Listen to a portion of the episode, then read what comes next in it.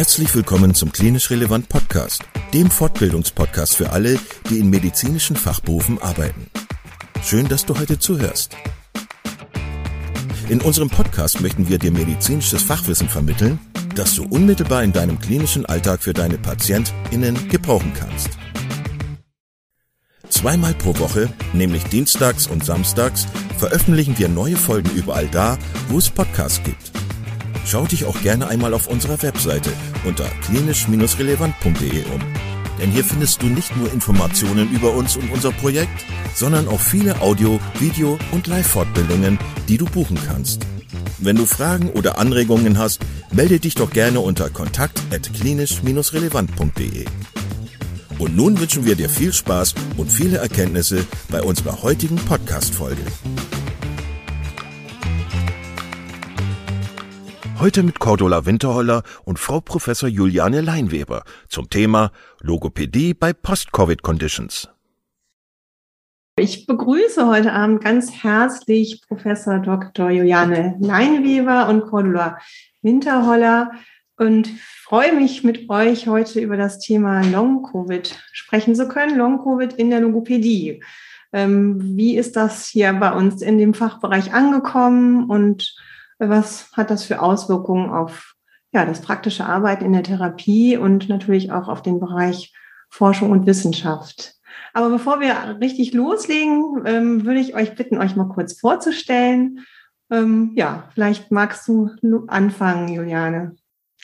Ja, vielen herzlichen Dank, Britta, für die Einladung heute ähm, hier zu diesem Podcast-Teil und die Möglichkeit, dass ich gemeinsam mit Cordula hier ähm, zu diesem Thema auch sprechen kann. Ich bin Juliane Leinweber, bin ähm, ausgebildete Logopädin, habe dann das Studium der Lehr- und Forschungslogopädie absolviert äh, in Aachen, war dann klinisch äh, praktisch ähm, tätig, habe dann nochmal den, äh, den Doktor ähm, ähm, an, in Aachen sozusagen ähm, draufgepackt und bin dann über ja einige andere ähm, Postdoc-Tätigkeiten sozusagen an die Hochschule gekommen, bis ich dann 2019 die Professur für Therapiewissenschaften am Gesundheitscampus in Göttingen, einer Kooperation zwischen der HWK und ähm, der Universitätsmedizin Göttingen begonnen habe. Und ja, da fing die Geschichte eigentlich auch an, dass ähm, ich mit Cordula ein bisschen zusammengerückt bin und diesem Thema sozusagen ähm, ja ein bisschen näher gekommen bin. Hat einfach auch damit was zu tun. 2019 äh, ganz neu an der Hochschule gewesen und zack in der Online-Lehre gewesen. Und das hat dann natürlich auch nochmal eine ganz andere Auswirkung auf ein Miteinander gehabt. Mhm. So viel mhm. erstmal dazu. Und dann denke ich, wenn Cordler sich auch kurz vorgestellt hat, können wir ja nochmal unsere gemeinsame Geschichte zum Thema erzählen. Ja, sehr gerne. Cordula, stell dich auch gerne nochmal vor. Dankeschön. Ja, ich bedanke mich auch. Ich finde das absolut spannend, dass wir heute über dieses wichtige Thema gemeinsam ins Gespräch kommen. Mein Name ist Cordula Winterholler und vielleicht verbindet man mich in Logopädiekreisen eher mit dem Thema palliative Logopädie. Das ist mein Herzensthema schon seit langer Zeit und mein Werdegang ist eigentlich umgekehrt. Du hast angefangen mit der Logopädie, Juliane, und hast dann studiert. Ich habe Linguistik, Psychologie und Theaterwissenschaft studiert und hatte dann hinterher nach dem Studium das Glück an einer Logopädie-Schule meinen ersten Job zu haben als Linguistin. Das war in Erlangen und ich habe immer gedacht, boah, ist das ein zauberhafter Beruf, ich möchte das auch werden. Und hatte dann das Glück, dass ich einen Ausbildungsplatz bekommen habe und fand mich sehr geerdet mit meinem Studium, mit dem theoretischen Wissen. Ja, und hatte in meiner Ausbildung eigentlich entschieden, Schluckstörungen sind es in diesem Leben nicht. Da bin ich immer eingeschlafen. Das war so kurz vorm Examen. Das war immer Donnerstagnachmittag. Und ich hatte damals schon zwei Kinder und ich hatte bis nachts Berichte geschrieben und habe gedacht, nee, Mut zur Lücke. Und meine erste Stelle dann in der Frühförderung, dann hieß es, oh, eine Logopädin, du kannst gleich mal zu den Kindern mit den Schluckstörungen gehen. Ja, und das war so der Anfang meiner Biografie zum Thema Schluckstörung und so auch zur palliativen Logopädie. Ja, sehr spannend. Die, diese Reihenfolge ist dann ja auch wirklich ungewöhnlich, ne? Mhm. Ja, prima. Und jetzt hat äh, Juliane schon angedeutet, ne, es gibt da irgendwie so den Moment, wo ihr zwei dann auch euch äh, über den Weg gelaufen seid. Und ähm, ja, und das vielleicht sogar schon der, das Thema Long-Covid da sogar schon mit reingeklungen hat. Erzählt mal, wie war das? Juliane, wie war das? es war schön. es war schön. Nein, also da muss ich auch ganz ehrlich sagen, ähm, es gab so einen Moment, da habe ich äh, eine Veröffentlichung von Cordler gelesen. Ich habe mich äh, mit Digitalisierung in der Logopädie auseinandergesetzt und ähm, Cordler hatte damals einen Beitrag geschrieben zur, ähm, zu, zu den drei Säulen der Logopädie, nämlich der Theorie, der Praxis und der Wissenschaft. Und das war so ein Thema, womit wir uns, egal in welche Bereiche wir schauen, in welche Störungsspektren, wir uns immer wieder genau mit diesen drei Dingen, gerade im Bereich der Professionalisierung und unserem Berufsfeld auseinandersetzen müssen. Ja, und dann habe ich, ich sag mal so, kackfrech, Cordler einfach angeschrieben, habe gesagt, mich interessiert das, ich habe da die und die Gedanken und Cordler war da sofort ja, also Feuer und Flamme, zumindest habe ich so wahrgenommen, dass wir da in einen guten Austausch gekommen sind.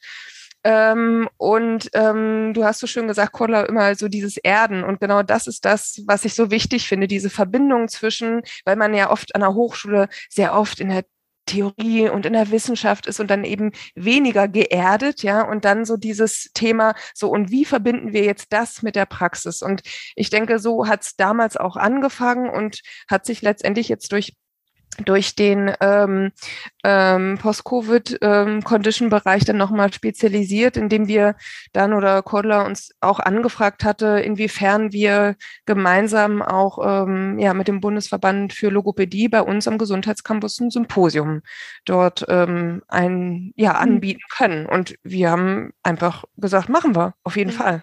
Ähm, ja. ja. Und das war sozusagen diese Initialzündung und ähm, Cordula, vielleicht kannst du noch mal so diese Vorgeschichte erzählen, weil da ist ja schon einiges auch äh, mit Ulrike Frank passiert.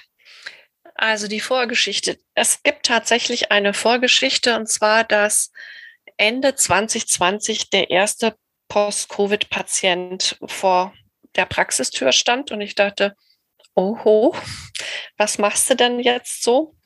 Und habe dann aber festgestellt, dass wir da gar keine Furcht haben müssen, dass mir vieles aus unterschiedlichen Störungsbildern bekannt vorkam. Und beeindruckt war ich aber sehr damals von dem Thema der Fatigue. Das mhm. ist mir aus dem Palliativbereich ähm, einfach auch sehr nah, sehr vertraut. Dann dieses Thema der kognitiven Dysfunktion, da dachte ich, mh, hm, das hört sich da so ein bisschen an wie eine leichte, also wie, ne? Also es ist keine Demenz, aber es hörte sich so, was er so erzählte, dachte ich, Mensch, das hast du doch schon mal in anderen Störungsbildern gehört. Und ihr kennt es ja, wenn ein Patient kommt, es spricht sich rum, dann kommt auch der nächste Patient. Und Anfang 2021 hatte dann ein Fortbildungsinstitut angefragt und hat gesagt, können Sie nicht irgendwas machen? Da ist doch ein neues Thema, machen Sie doch mal was. Und ich dachte, ich kann da nichts machen. Also ähm, es gibt noch nicht viel Studien. Ich hatte dann geschaut, was unsere englischen Kolleginnen zu diesem Thema auch machen, wo die stehen. Und ich habe gesagt, ich kann eigentlich nur Wissen teilen und kann äh, schauen und kann darauf aufmerksam machen, um was es geht, was so die, die Big Points sind. Und hatte einen Artikel noch im Forum veröffentlicht, um darauf aufmerksam zu machen. Achtung, es kommen uns einige Dinge zum Thema Wortfindung bekannt, zum Thema Stimme, Husten vielleicht, aber das Wichtigste, was wir nicht übersehen dürfen, ist die Fatigue.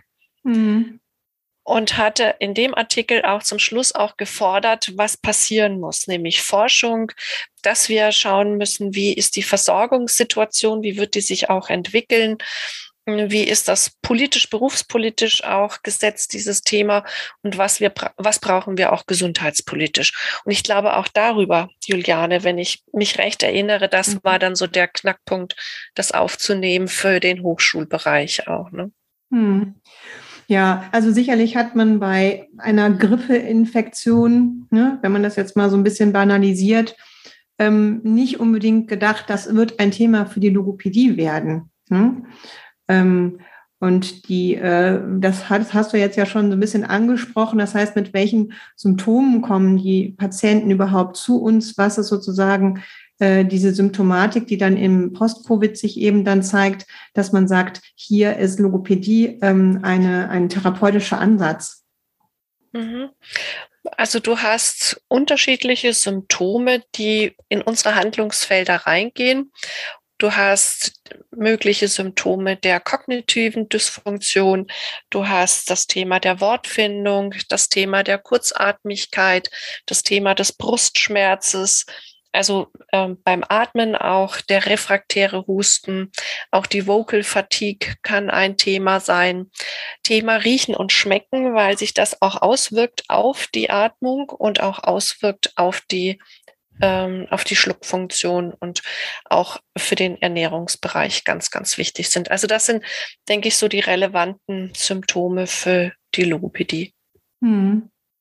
Ja, also wirklich ein breites Spektrum, ne, was da auf uns zukommt und dann vielleicht auch der Grund, warum dann die Logopäden und Sprachtherapeutinnen und Sprachtherapeutinnen dann in die Situation kamen, zu sagen, so, was machen wir denn jetzt hier mit denen? Und ähm, Juliane, du hast das ja auch dann, mhm. ähm, ich glaube, wann habt ihr das gemacht? Glaube ich, dieses Jahr, ne? Habt ihr das aufgegriffen, zu sagen, so, wie geht's denn überhaupt den, den Therapeuten mit dem Thema? Ähm, Ne, wo stehen die und ne, mit welchen Fragezeichen ähm, stehen die auch teilweise da? Ne? Also das ist tatsächlich auch aus dem ähm, Kontakt äh, mit äh, Cordula Winterler und Ulrike Frank entstanden, dass wir gesagt haben, ähm, gerade jetzt müssen wir erstmal ähm, in Erfahrung bringen, wie sich unsere Kolleginnen und Kollegen überhaupt äh, mit dieser Situation auseinandersetzen, wie sie damit umgehen. Begegnen sie überhaupt Patientinnen und Patienten? Wie vielen begegnen sie? Was machen sie äh, in der ähm, Anamnese? Was machen sie in der Diagnostik? Und äh, was haben sie sie für therapeutische Ansätze? Wirklich erstmal sozusagen dieses, ähm, dieses Wissen, was, was ist überhaupt so die aktuelle Situation? Und dem vorgeschaltet hatten wir ja eben ähm, also das, das war jetzt sozusagen schon die zweite Erhebung jetzt im März. Wir hatten eine erste schon äh, im September 2021 gestartet. Und in diesem Zusammenhang haben wir dann auch im Oktober äh, das Symposium, das war ein interprofessionell ausgerichtetes äh, Symposium, äh, dann auch nochmal eingeladen, um diese äh, interprofessionelle Perspektive mit einfließen zu lassen und sozusagen auch ähm, Erkenntnisse aus verschiedensten Professionen Informationen und Erfahrungen miteinander zu teilen. Und Cola Winterholler ähm, hatte einen Workshop ähm, angeboten, Ulrike Frank hatte ebenfalls auch einen Workshop angeboten und wir hatten da so ein hybrides Format gewählt. Ähm, es war auch ähm, eine Kollegin aus England ähm, ähm, vor Ort oder hybrid sozusagen dazugeschaltet oder digital, ähm, die sich auch mit dem Thema ähm, aus dem gesundheitswissenschaftlichen Bereich auseinandergesetzt hat. Herr Gogol, der hier tatsächlich auch schon mal ähm, in einem Podcast war, ähm, hatte sich mit ähm, dazu geäußert. Also so haben wir diese interprofessionelle Perspektive erstmal aufgegriffen ähm, und äh, hier nochmal so gemeinsame Erkenntnisse auch zu teilen. So und die ersten ähm, Erfahrungen auch ähm, auf der einen Seite mit der Leitlinie und auf der anderen Seite natürlich auch mit den Empfehlungen für die Kolleginnen und Kollegen in der Praxis. Ne? Das war sozusagen dieser mhm. Aufhänger dafür.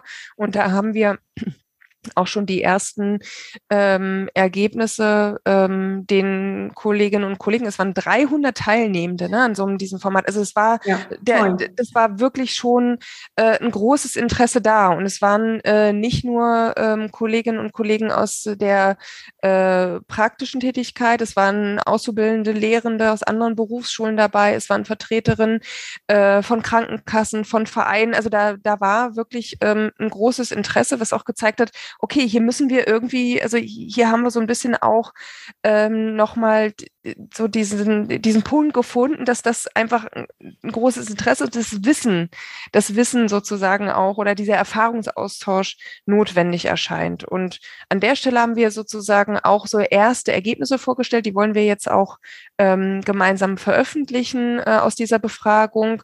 Und nach dieser ersten Befragung ähm, haben wir jetzt nochmal eine zweite Runde gestartet und haben unseren Fragebogen auch entsprechend angepasst.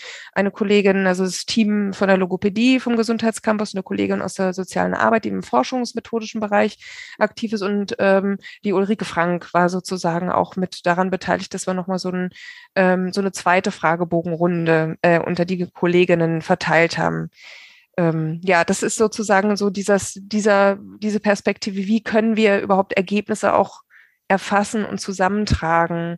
Mhm. Und vom, also insgesamt von der Beteiligung her äh, sind, bin ich jetzt äh, oder sind wir von Seiten der Hochschule wieder so ein bisschen gedämpft, weil die Beteiligung am Anfang ähm, recht hoch war. Also da hatten wir wirklich ähm, also erstmal ein großes Interesse. Wir hatten so um die 100 Teilnehmenden, also die diesen Fragebogen, auch den ersten damals im September, das war vom 1.9. bis 30.9.21 äh, ausgefüllt haben, aber letztendlich waren es nur, nur 60 in Anführungsstrichen ne, in der Versorgung, die dann nochmal eben beschrieben haben, was sie diagnostisch und therapeutisch machen. Und das haben wir versucht ein bisschen zu bündeln und nochmal jetzt in die zweite äh, Fragerunde zu geben, mit den Ergebnissen wir jetzt auch erstmal rechnen werden. Mhm. Wie, wie, habt ihr die, ähm, die Befragten erreicht? Das heißt, was ist das für eine, ne? wie habt ihr diese Gruppe sozusagen zusammengestellt und erreichen können? Ja letztendlich über die Berufsverbände und Aufrufe. Ne? Und wir haben ähm, auch unsere Social Media Möglichkeiten genutzt. Aber letztendlich ähm, ne, ist es natürlich, wenn wir ähm, jetzt auch nach der ersten Befragung weniger als 100 hatten für einen quantitativen Fragebogen, ist es natürlich schwierig, das jetzt auf ein ganz großes, ähm, ähm, also auf eine sehr starke Aussage Kraft sozusagen hinzuführen mhm. ne? und das zu verallgemeinern, das ist ja immer die Schwierigkeit mhm. an der Stelle. Mhm.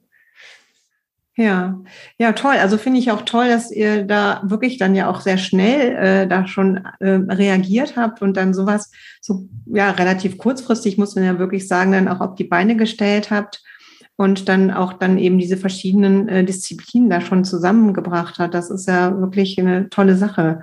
Ähm, vor allem, wenn man bedenkt, dass ja die, sage ich mal, die Technik ähm, ne, vor Covid nicht unbedingt eine war, die jeder gewohnt war zu nutzen. Ne? Also auch ich mhm. behaupte jetzt mal, dass es auch im Bereich der ähm, Sprachtherapie ähm, es ja nicht nur völlig ähm, ne, technikaffine Menschen gibt. Also man ist da vielleicht auch nochmal anders, hat einen anderen Schwerpunkt und dann eben die Leute da wirklich so zusammenzubringen, das finde ich toll. Ähm, was hat sich denn so ein bisschen rausgestellt, sage ich mal? Was, ähm, äh, Cordula, du hast gerade schon eben gesagt, ne, es gab, gibt natürlich Dinge, die, wo man dran anschließen kann, einfach aus den äh, Methoden und Ansätzen, die man natürlich aus, aus anderen Störungsbildern kennt, die so ähnlich wirken oder sind. Ähm, was, ähm, was hat sich da äh, herausgestellt? Was sind das für, was ist da anders? Gibt es da schon irgendwelche ja, Rückmeldungen, wo man sagt, hier kann man aber eben nicht äh, einfach das aus, der, aus dem Täschchen ziehen, was man vielleicht mit dem Demenzkranken, mit dem Aphasiker, mit dem ähm, Menschen mit einer äh, Stimmstörung oder einer Dysarthrophonie machen kann. Was ähm, macht das, was macht das Fragezeichen, wo man überlegt, was muss man hier vielleicht anders machen? Das Fragezeichen ist, glaube ich, erstmal dieses grundsätzliche sich einlassen auf ein mögliches Nichtwissen und auch ein mögliches Scheitern oder Fehler machen. Aber nur so schaffen wir es auch, uns einem neuen Thema zu nähern. Also einmal wäre die, das Vorgehen zu sagen, oh, Wortfindung kennen wir wie Aphasie und dann rödel ich Aphasie ab. Das geht nicht weil wir haben nicht diese hirnorganischen Korrelate, also das kann nicht das Thema sein. Aber dann zu sagen, hm, aber dann ist es vielleicht auch gar nicht mein Aufgabenbereich, vielleicht gehört es auch nicht zu mir. Das ist was, was ich auch ganz häufig in Fortbildung als Rückmeldung gebe, wenn ich sage, Moment, wir müssen jetzt mal drum herum schauen und schauen, was ist Fatigue, was ist Brain Fog, was ist eine mentale Erschöpfung. Und wenn wir vielleicht das bearbeiten, hat der oder diejenige gar keine Wortfindungsstörung mehr, weil das System wieder gut belastbar geworden ist. Und sich darauf einzulassen, auch immer klar zu machen, ich lerne mit jedem Patient, mit jeder Patientin.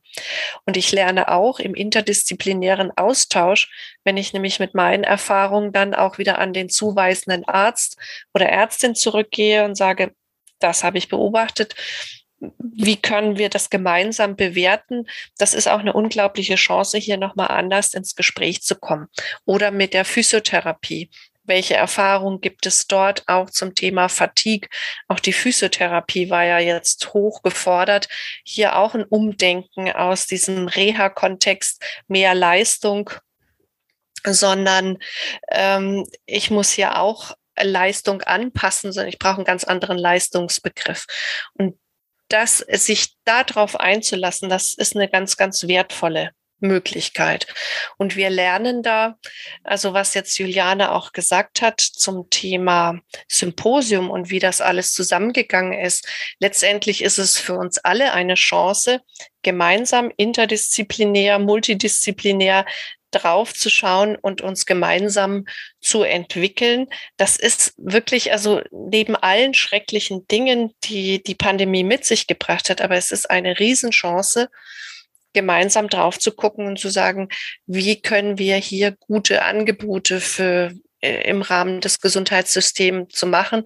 Und wir äh, gucken jetzt nicht als Konkurrenz oder äh, nee, die können das sowieso nicht, sondern wir gucken, was können wir wirklich für eine gute Patientenversorgung machen und müssen vielleicht manches im halben Jahr auch wieder über Bord schmeißen. Hm. Also das finde ich ganz spannend und das, äh, das ich bin ja als ähm, ja, Frau der Praxis sozusagen und habe auch immer wieder mit ähm, Therapeuten zu tun, die natürlich teilweise auch aus der Ausbildung erst in den Beruf starten und ähm, das finde ich ganz spannend, was du sagst. Wir müssen lernen, auch eben Fehler zu machen oder uns auf was einzulassen, wo wir vielleicht noch nicht 100 Prozent wissen, wie das geht und ob das erfolgreich ist. Ähm, weil ich, ich denke, dass uns das eigentlich doch auch mit vielen anderen ähm, therapeutischen Situationen geht und es eigentlich ein Fehlglaube ist, man wäre jetzt immer 100 Prozent mhm. gewappnet und wüsste genau, wie es geht. Und genau mit diesem Bewusstsein eben eigentlich immer auf die Sache zuzugehen, ähm, das ist vielleicht was, was man dann ja auch aus dieser Situation nochmal so ein bisschen mitnehmen kann ne? und auch den Mut zu haben, dann eben äh, ja sich in diese in diese ähm, da hineinzubegeben und mit der Situation weiter zu lernen. Also diese Offenheit, Entschuldigung, Juliane, dass ich dir jetzt reingefallen bin, diese Offenheit zu lernen und dieses reflektierte, also dieses kritische Lernen, also auch zu gucken, äh, was, was wirkt hier, ähm, wo, wo muss ich wirklich nochmal überprüfen, wo laufe ich vielleicht auch in die Irre. Also diese kollegiale Beratung, glaube ich, ist hier nochmal ganz, ganz wichtig. Mhm. Mhm. Und genau das ist ja das, worauf wir eben auch versucht haben abzuzielen. Also dieses Wissen zu teilen. Das war mhm. ja dieses Symposium, Erfahrungswissen, äh, nochmal auch über den Tellerrand hinaus auf andere Disziplinen zu schauen und dann natürlich aber auch, äh, wie wir uns sozusagen weiter ähm, unterstützen können. Und auf der anderen Seite das, ne, Kodler, wenn du ja auch sagst, dass du Fortbildung entsprechend dazu gibst. Wir haben es jetzt auch im Bereich der Lehre aufgegriffen, auch mit ähm, ne, Praxisbezug sozusagen und dann aber auch der Unsicherheit, die auch die Studierenden natürlich auch noch mal mehr haben mhm. ähm, und das ganz klar auch zum Thema machen und dieses dieses wie wir miteinander ähm, das diskutieren, das reflektieren. Ähm, Ulrike Frank ist ja auch ähm, hat ja auch eine Arbeitsgruppe mit mit initiiert zu diesem Thema. Also ne, wir müssen wir sind einfach müssen gut vernetzt sein und es gut austauschen und ähm, darum ist es vielleicht auch genau das, dass ich dachte, schade, dass so wenige Kolleginnen und Kollegen an diesen Befragungen teilgenommen haben, um da vielleicht nochmal so dieses, dieses ganzheitliche Bild zu bekommen. Aber das ist ja, ist und bleibt da natürlich spekulativ, warum, warum es jetzt letztendlich doch nur so wenige Teilnehmende gewesen sind. Wobei das Interesse mit äh, den 300 äh, Kolleginnen und Kollegen dann in dem Symposium ja doch sehr hoch war. Ne? Also ja. ich Ich denke, es wird sich nochmal viel ändern, auch vom, vom ähm, Störungsbild selber ne, in, in, der, in der kommenden Zeit. Deswegen wollen wir auch nochmal eine dritte Befragungswelle starten. Ne? Die ist so wichtig und ähm, ich glaube, die Bedeutung wird von dieser Befragung, Befragung die wird noch nicht die ist noch nicht so präsent. Also sie hat einmal ein berufs- und gesundheitspolitischen Aspekt, weil wir eben zeigen können, kommen Patientinnen, Patienten in der Praxis an, auch zahlenmäßig. Ja, wir haben das Thema der Wartelisten.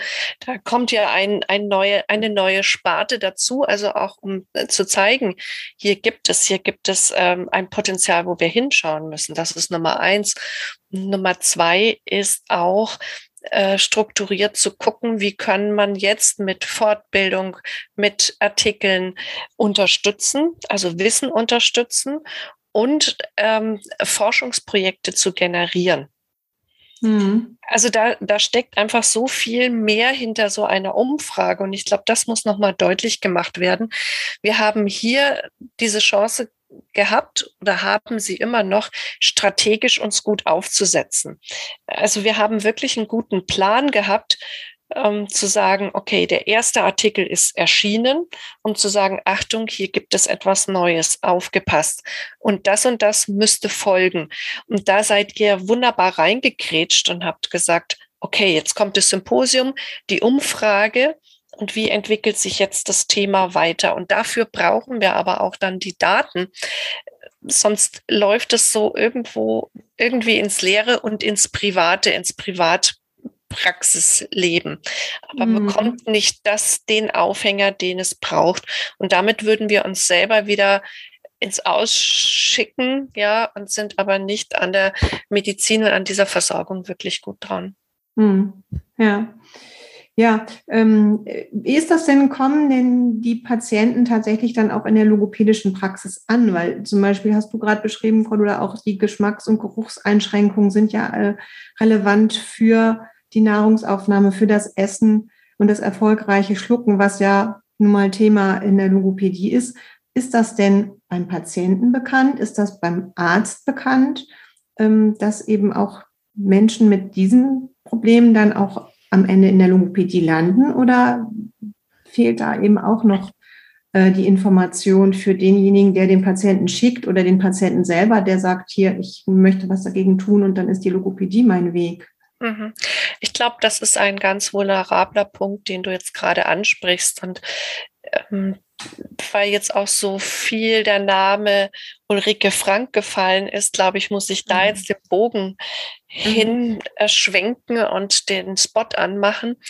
Was nämlich auf, was mir aufgefallen war, als ich in einem Ärzte-Symposium saß, das war letztes Jahr im Sommer. Ich glaube, das war so um die gleiche Zeit oder so im Juni muss es gewesen sein.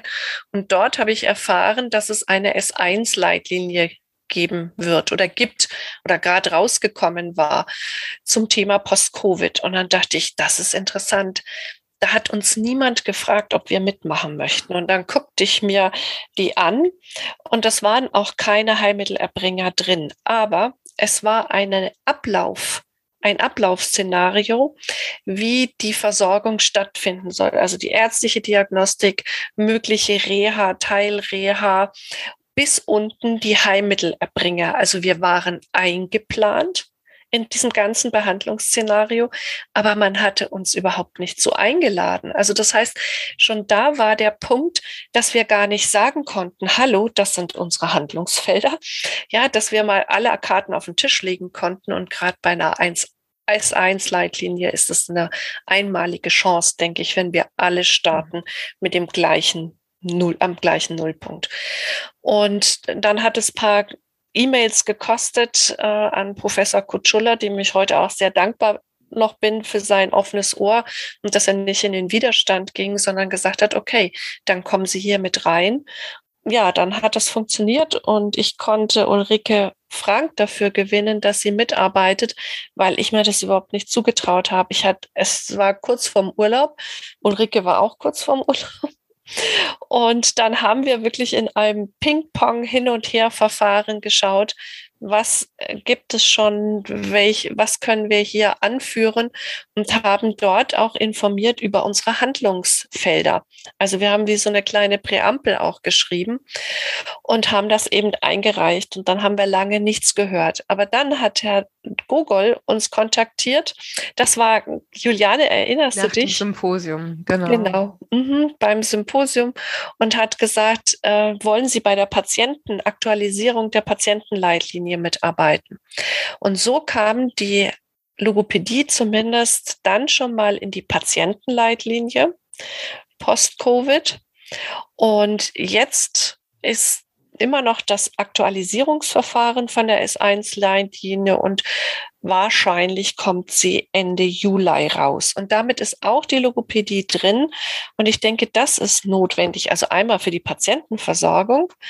Nummer eins. Nummer zwei ist, dass auch dann Ärzte und Ärztinnen wissen, was machen die überhaupt.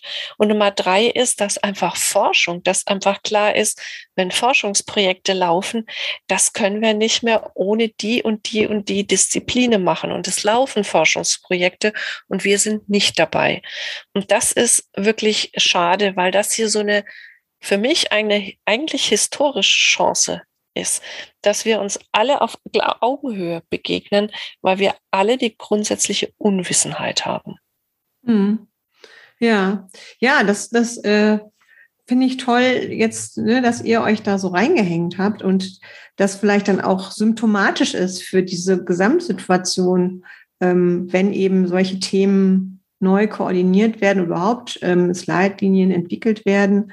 Wer äh, wird da mit eingeladen oder wer wird da mitgesehen, wer da einfach relevant ist, da äh, sein Know-how mit einzubringen. Und das natürlich die Hoffnung, dass das eben auch für die Zukunft dann ähm, ja sich auswirkt und man weiterhin sieht, okay, das macht einfach Sinn, da immer breiter zu gucken und die Disziplinen alle da zusammenzubringen. Ne?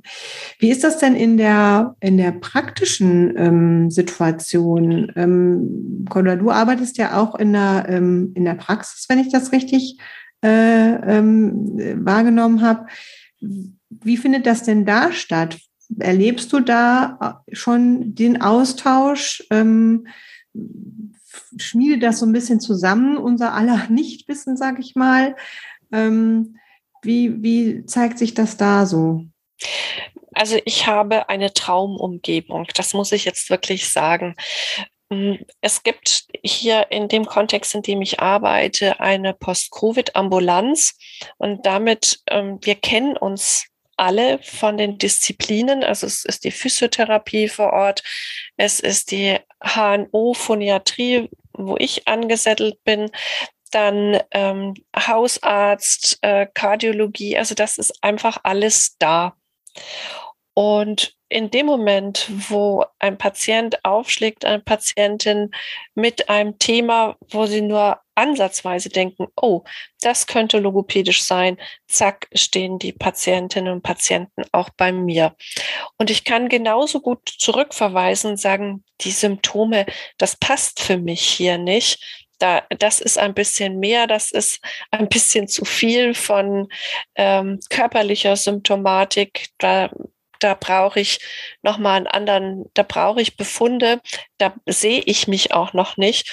Und das macht es so reizvoll, weil ich lerne, auch diese Red Flags zu erkennen um zu sagen, Mensch, vielleicht steckt hier doch noch mehr. Haben wir die, ist die Lunge gut angeschaut worden? Ist das Herz gut angeschaut worden?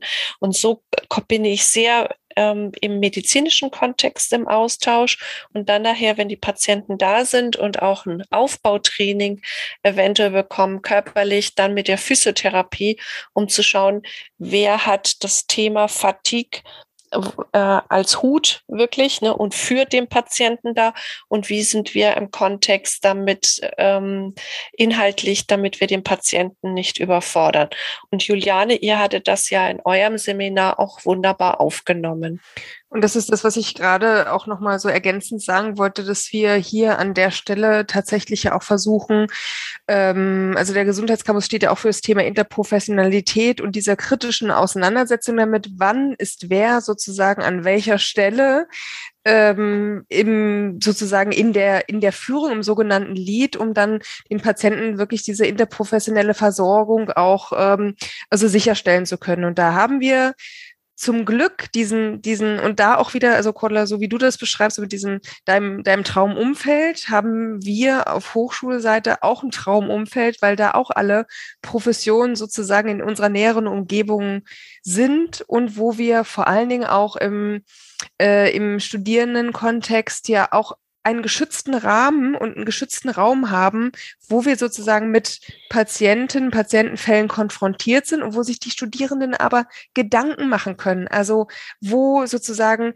hört meine, mein Handlungsfeld, meine Profession auf? Wo fängt sie an? Wo muss ich mit wem ins Gespräch gehen? Dann hatten wir ja auch gerade im Bereich äh, Post-Covid, Cordula, ne, dieses Thema Transdisziplinarität, also diese mhm. Unsicherheit der Studierenden hat auch gezeigt, oh, wir müssen eigentlich jetzt noch Ernährungsberatung rein und zack, zack, zack, zack, zack, alles und äh, die Neuropsychologie mhm. und dann aber wirklich dieses, äh, dann, ne, Cordula, mit deiner praktischen Perspektive zu sagen, ja, Moment, was können wir denn auch leisten? Wo können wir denn sozusagen schon mal an anfangen und wo müssen wir dann wirklich das, was du gerade beschrieben hattest, so zu diesem Punkt kommen, nee, jetzt brauche ich doch noch mehr Infos oder hier hört jetzt meine Kompetenz tatsächlich auf.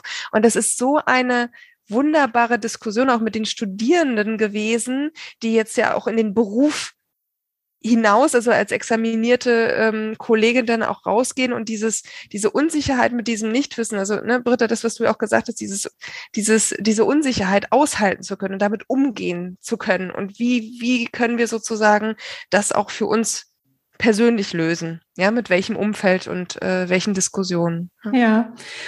Ja, finde ich prima. Also gerade auch nochmal dieser Moment, den Cordula ja auch hier gerade angesprochen hast, ähm, für sich auch seine Grenze zu sehen und auch da das auch einfach als Teil seiner Professionalität auch wieder zu sehen, die Grenze zu sehen, ne? das äh, nicht als äh, Schwäche und hier fehlt mir was und das kann ich ja gar nicht, sondern dass es eigentlich eine professionelle Haltung ist, eben genau da die zu sehen, hier hört mein Zuständigkeitsbereich auf.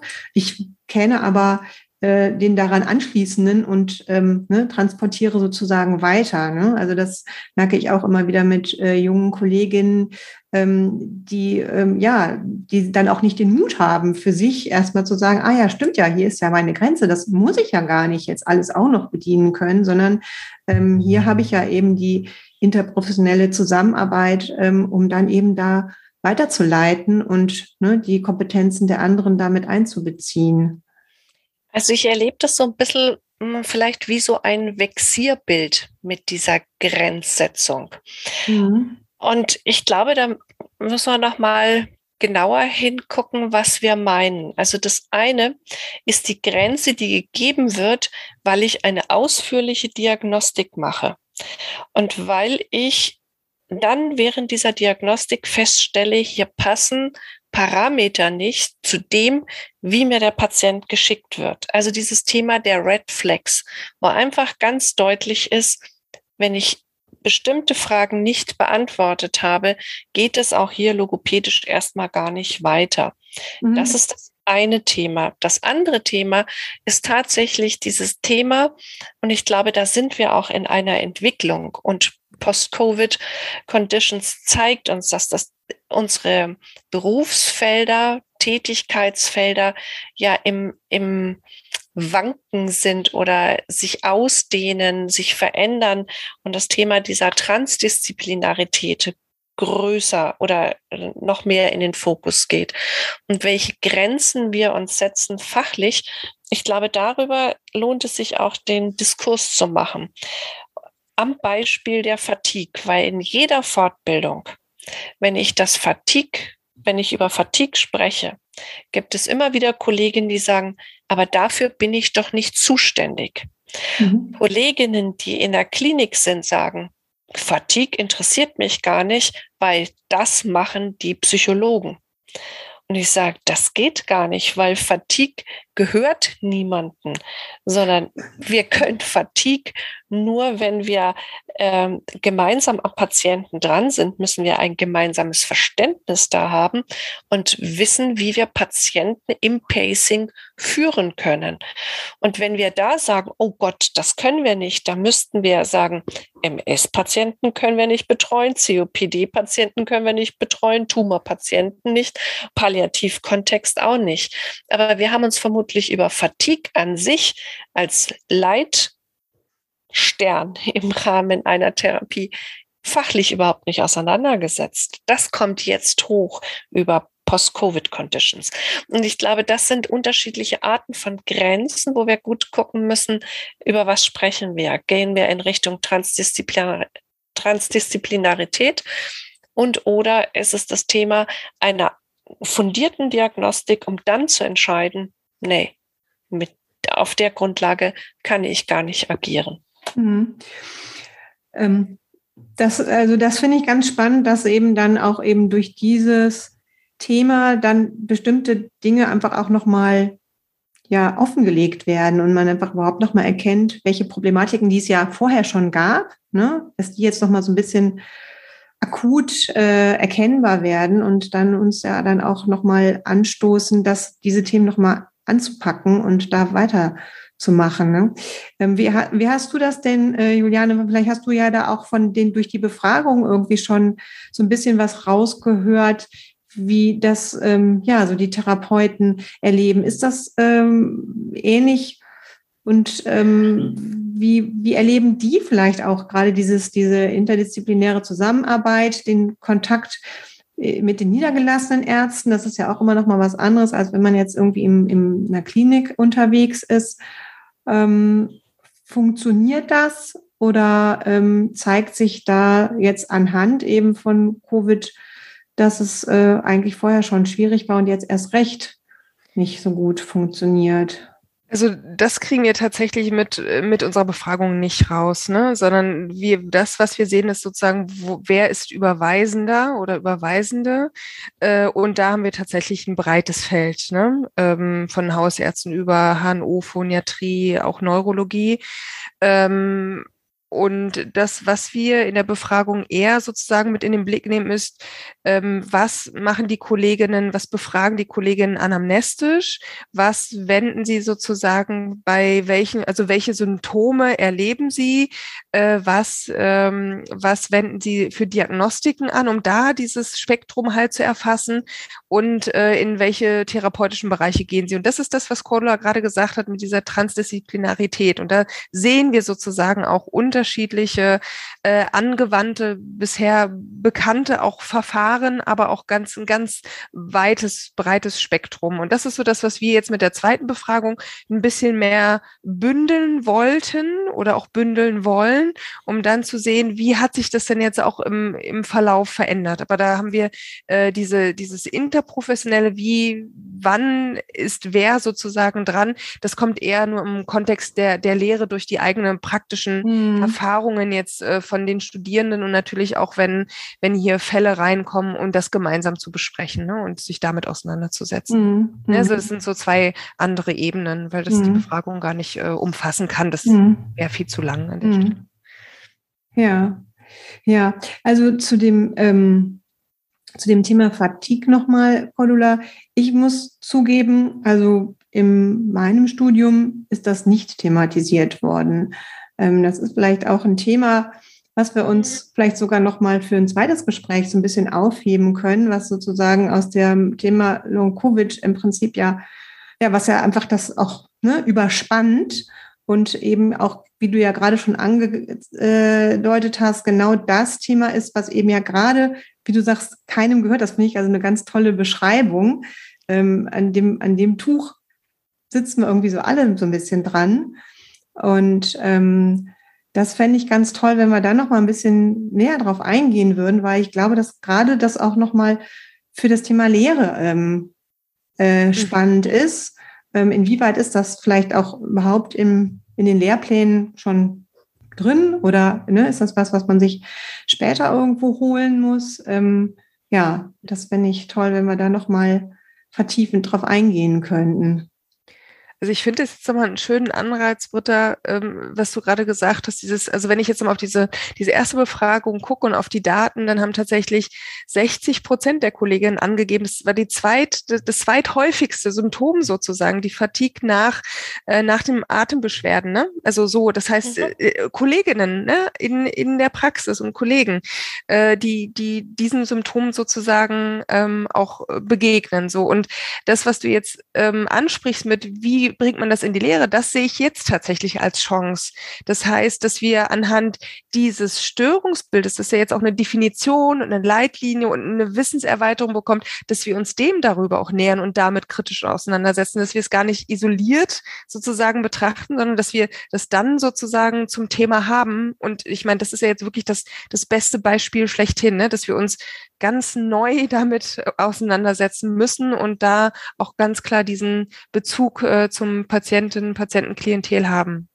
Ja, mhm. die Entwicklung ist einfach spannend, die dann jetzt noch kommen ja. wird. Ne? Ja.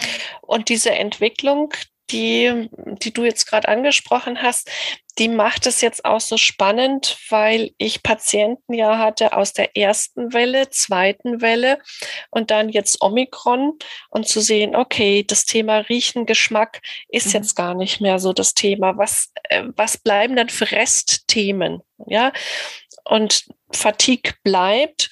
Es ist die Atmung ganz oben, die bleibt das Thema der kognitiven Dysfunktionen, die aber auch mit diesem ganzen Spektrum mentale Fatigue auch zusammenhängt.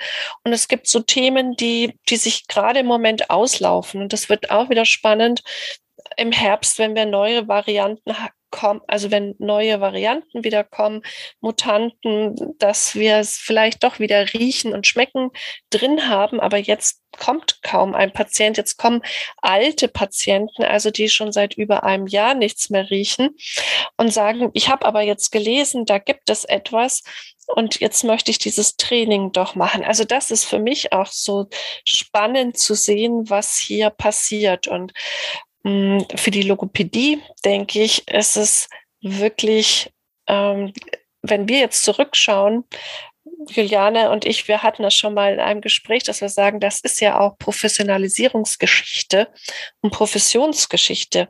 Und wir haben letztendlich zum ersten Mal auch was strategisch aufgesetzt. Das muss man sich ja auch mal anschauen. Also wie professionell sind wir mit diesem Thema umgegangen, dass wir sagen, es wird etwas veröffentlicht.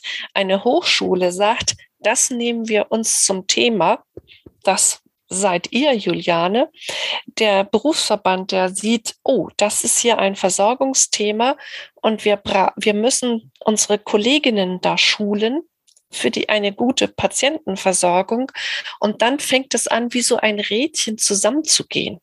Also das, das darf man auch mal hinschauen und sagen, da ist uns ja auch was gelungen, dass es diese Befragung gibt, dass es erste Ergebnisse da gibt. Auch wenn wir mit den Teilnehmerzahlen nicht einverstanden sind. Aber wir haben angefangen, ja. Mhm. Es gibt das Symposium da gibt es Unterlagen, die kann man nachlesen.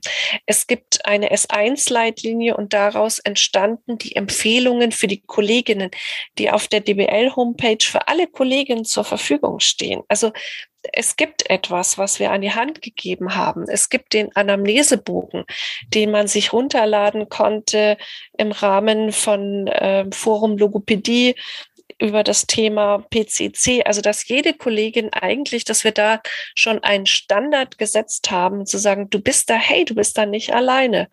Und das haben wir sukzessive entwickelt, bis hin Niederschlag in der Lehre, dass ihr auch in den Semestern, in den Abschlusssemestern das für die jungen Kolleginnen anbietet.